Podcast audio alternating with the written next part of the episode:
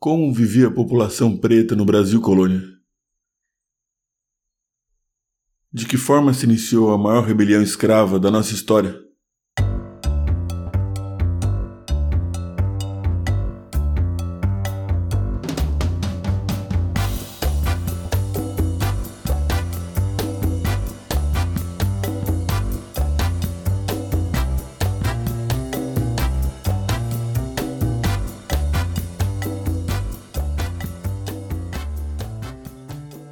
Muito boa tarde e feliz ano novo, mesmo que atrasado.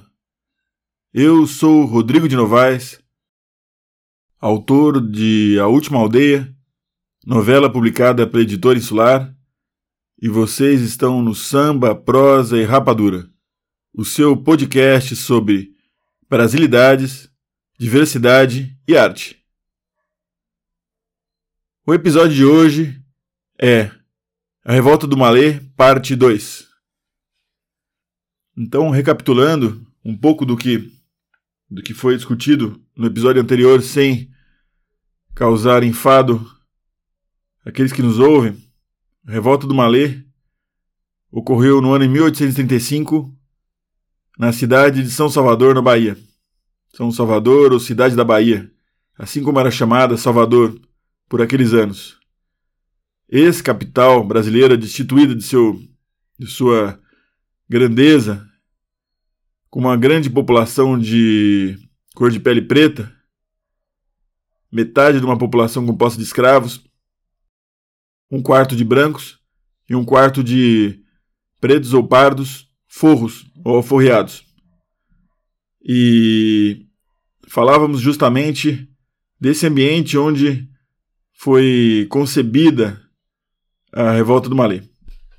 Não sei se falamos no episódio anterior, mas um dos ingredientes, temperos da revolta, são os senhores ingleses. Os ingleses contra a escravidão no Atlântico e em outras nações, aqui tinham seus escravos sim, mas cuidavam de seus escravos de uma forma um tanto quanto diferenciada. Não são humanistas, muito longe disso. Eles eram a favor da abolição porque eles queriam um mercado consumidor, eles queriam vender seus produtos produzidos na Revolução Industrial. E alguns é, ingleses tinham, tinham escravos é, na zona rural do Recôncavo. Esses escravos tinham uma certa independência em relação à maior parte dos escravos de outras regiões. Há registro de que os senhores ingleses construíram uma palhoça um tanto quanto afastada permitindo alguma liberdade cultural de seus escravos. E nesse espaço houve trocas, discussões, conversas sobre a condição atual, planejamento sobre condições futuras, sonhos, todo tipo de diálogo entre os escravos e forros. Então formou-se nas palhoças um ambiente de encontro. Agora a revolta tem um nome, Revolta do Malê. Aí e aí se encontra o diferencial. Nos últimos anos, antes da Revolta do Malê, no começo do século XIX, particularmente Salvador, aumentou a quantidade de escravos muçulmanos, ou malês, vindos da África. Muitos deles eram alfabetizados, ao contrário do que muita gente é, pensa. Segundo Gilberto Freire, havia mais alfabetizados entre é, algumas populações de escravos malês do que até entre os portugueses. E há quem pense que todos os portugueses, por terem vindo da Europa, eram alfabetizados. Muito pelo contrário. A maior parte da população, naquela época, era de analfabetos. E esses escravos muçulmanos, filhos de um império que vem se alastrando pela África e vive da venda de escravos e do conflito com outros povos na mãe África, eles vêm para o Brasil e tentam ocupar o seu espaço. Então, nas tendas, nas senzalas, tendas de comércio, de escravos ou de forros, onde havia um mestre malê ou muçulmano, havia um encontro de muitas horas. O que se discutia nessas tendas? Pretos, forros ou cativos reuniam-se para aprender a ler e escrever o dialeto árabe. para discutir seus ideais e para estudar o Corão e a religião muçulmana. Então observamos aqui que havia um conflito é, interno, horizontal, entre o malê e as outras culturas africanas, como os nagôs e, e outros tantos, vudus, minoria, e havia uma, um, um cenário conturbado de, de animosidade, diria vertical, em relação aos seus senhores. Não se trata apenas de um único objetivo comum. É, todos os africanos não tinham um único objetivo comum, não eram todos irmãos. Aliás, inclusive, em algumas é, senzalas, povos distantes e diversos inimigos se encontravam. Por vezes, eles deveriam ser apartados, dormir em ambientes separados. Em outros, eles chegavam às vias de fato e ocorriam homicídios. Então, é, muitos foram os mestres malês na África, que da África vieram, ou que cresceram nesse novo mundo, é, tornando-se importantes. Nos altos da revolta do Malê, é, ficou bem estabelecido que um, dos seus grandes mestres, ou segundo a literatura recolhida nos autos, o seu maior mestre, a Runa, no período anterior ao, à revolta do Malê, deslocou-se para a região do interior, encontrando-se com outros africanos nas palhoças de que falamos pouco tempo atrás, palhoças dos senhores ingleses. Outro mestre implicado no levante é Dandara. Um terceiro mestre, muito conhecido, é o Pacífico Licutã. Pacífico Licutã, mestre malê, escravo de um médico, ele é, pregava e se encontrava com seus, seus aprendizes no mercado, na tenda onde trabalhava, ficando com eles por horas. Imagine vocês que situação inusitada. Muito pouco se conhece do, desse período. E também esse, mesmo, esse mesmo mestre Malê encontrava-se com seus aprendizes e simpatizantes onde era cativo. Pois então, algum tempo antes da revolta do Malê, Pacífico Licutã foi preso, como penhora da dívida de seu senhor para com as irmãs carmelitas. As irmãs carmelitas, como toda igreja, também tinham escravos, algo que deve ser ventilado para que se entenda muito bem esse contexto dessa época. E muitos dos simpatizantes de Pacífico Licutã tentaram pagar sua alforria, mas seu senhor, o médico Antônio Pinto de Mesquita Varela, personagem que, segundo os autos, seria de difícil trato, negou o acerto. Aliás, a situação era inusitada. Vários forros ou cativos juntando dinheiro para tornar alforriado um outro escravo. Era algo fora do comum. A liberdade citadina favoreceu o levante. Vale lembrar a importância dos escravos de ganho, que tiveram um papel importante e crucial nesse movimento. Então, qual era o objetivo? Começavam as festividades de Nossa Senhora da Guia, né? E o povo, é, tanto o povo fervoroso do catolicismo, quanto aquele que acreditava em seus orixás, se reunia nessa grande festa. Muitos escravos vinham de Santo Amaro, e assim aumentava a população de cor de pele preta. Pensava-se iniciar esse levante na madrugada de domingo, às vésperas da festividade. O que acontece na madrugada? Na madrugada, os escravos se reuniam e iam apanhar água. Era o hábito de todas as manhãs. Aqui, quem. Assim, pelo menos eu sei quem mora em São Paulo tem a Sabesp, né? tem a, a betorneira, o cara tem que pagar conta e tem água. Lá não. Lá naquela época tinha umas fontes públicas e os escravos iam lá pegar água e traziam água para dentro da casa e aquela água era água da casa, né? Para tomar banho, para tudo, né? Não era água encanada, né? Então, assim, os, os malês se reuniram, se irmanaram com outros grupos, porque eles queriam um maior número de, de braços e tensionavam reunir-se ao maior número de pessoas possíveis na madrugada desse domingo para começar o levante naquele mesmo momento.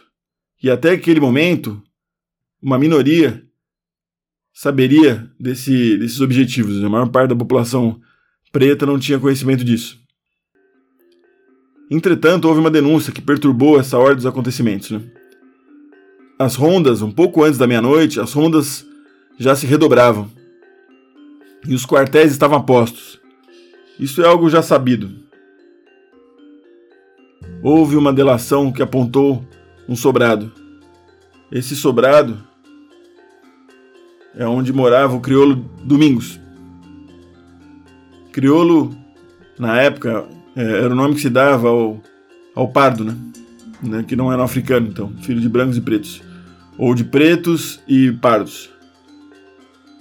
Nesse ambiente, na casa do crioulo Domingos, onde morava o crioulo Domingos, estavam, estavam muitos, muitos malês reunidos.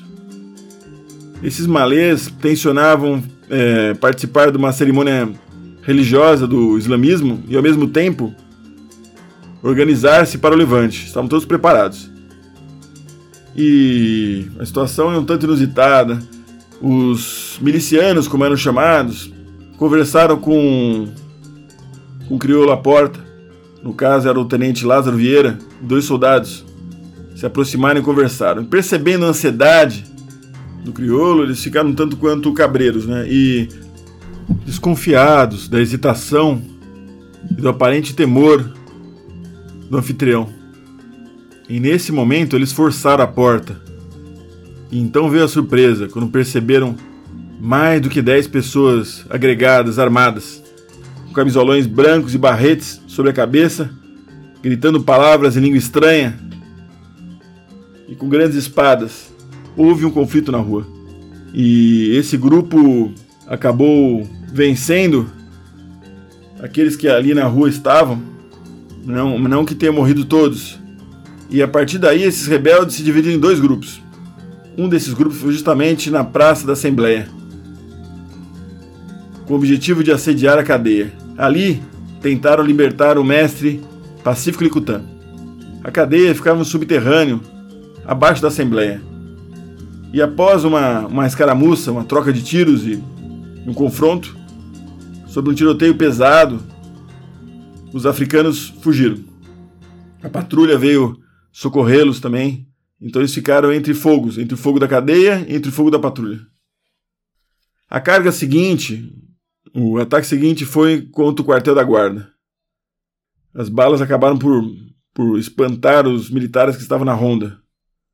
Então o confronto durou pouco, mas aqueles que, que se encontravam encastelados resistiram ao assédio.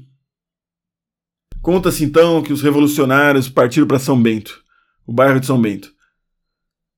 No bairro de São Bento, muitas escaramuças tomaram conta da madrugada. Vários confrontos com tiros, janelas quebradas, é, portas quebradas e os revoltosos batiam, na, batiam nas portas, chamando, chamando o povo para a festa de matar brancos.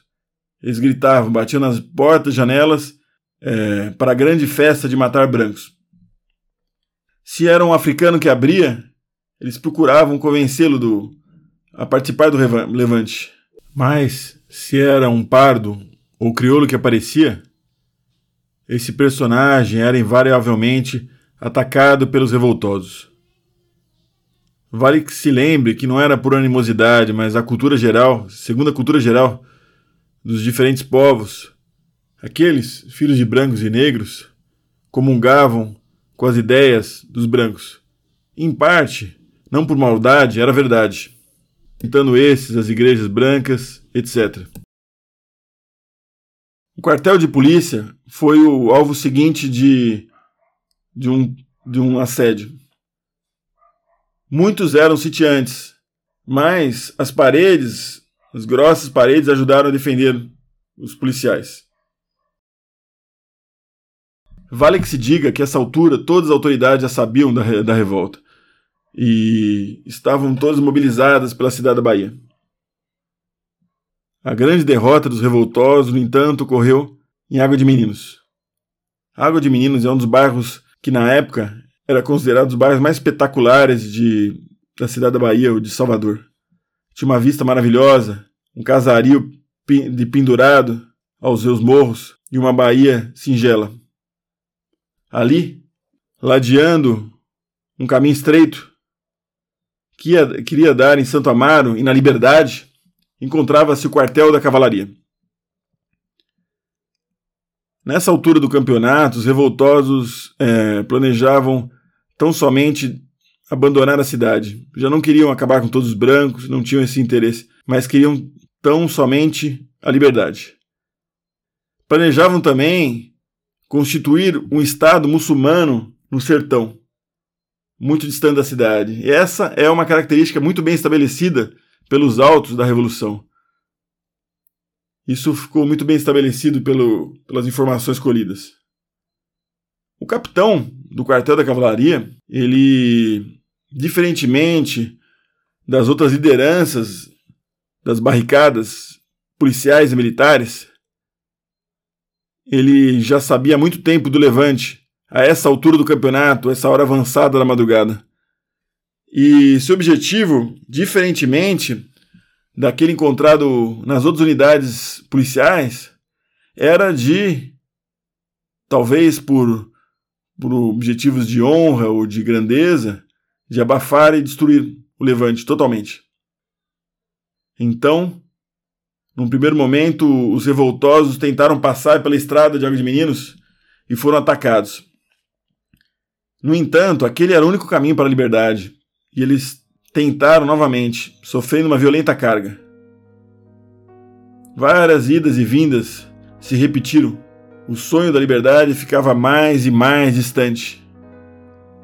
Com desânimo e a noção da perda da perpetuação dessa condição tão desigual a que ficaram mantidos por toda a vida. E quando se viu relativamente tranquilo, o comandante mandou que seus soldados fossem perseguir os revoltosos. E o que houve foi uma verdadeira carnificina. Morriam pretos subindo os barrancos. Morriam outros que tentavam correr atrás de jangadas e morreu aqueles que simplesmente desistiam de tudo e já até aceitavam a vida de antes apenas pela perpetuação da existência. A revolta do Malê foi um evento que devem vocês imaginar abalou as estruturas da cidade de São Salvador. No tempo que se passou, houve uma extensa devassa uma, uma grande investigação. E os escravos, e mesmo aforreados, pretos e pardos, eram constantemente interrogados e sofriam assédio e viviam em constante instabilidade. Hoje se sabe que quase houveram outras e mais outras posteriores a essa, tal o estado de ânimos que se encontrava a cidade da Bahia. Há de se procurar entender esse grande movimento sob outros olhos. Alguém pode se horrorizar com a ideia a guerra de matar brancos, mas o que ocorria com essa população negra, que tinha uma expectativa de vida muitas vezes inferior a 20 anos de idade? Que tipo de atrocidade viviam? Antes de tudo, há de se reconhecer a luta desses que se perpetuou entre a população negra por muitos e muitos anos, persistindo até os dias de hoje, com nomes ilustres, ganhando terreno dia após dia, mas com dificuldade e ainda vivendo esse cenário de desigualdade. O passado, de novo, nos ajuda a refletir e tentar reconstruir um presente mais justo. Boa tarde a todos.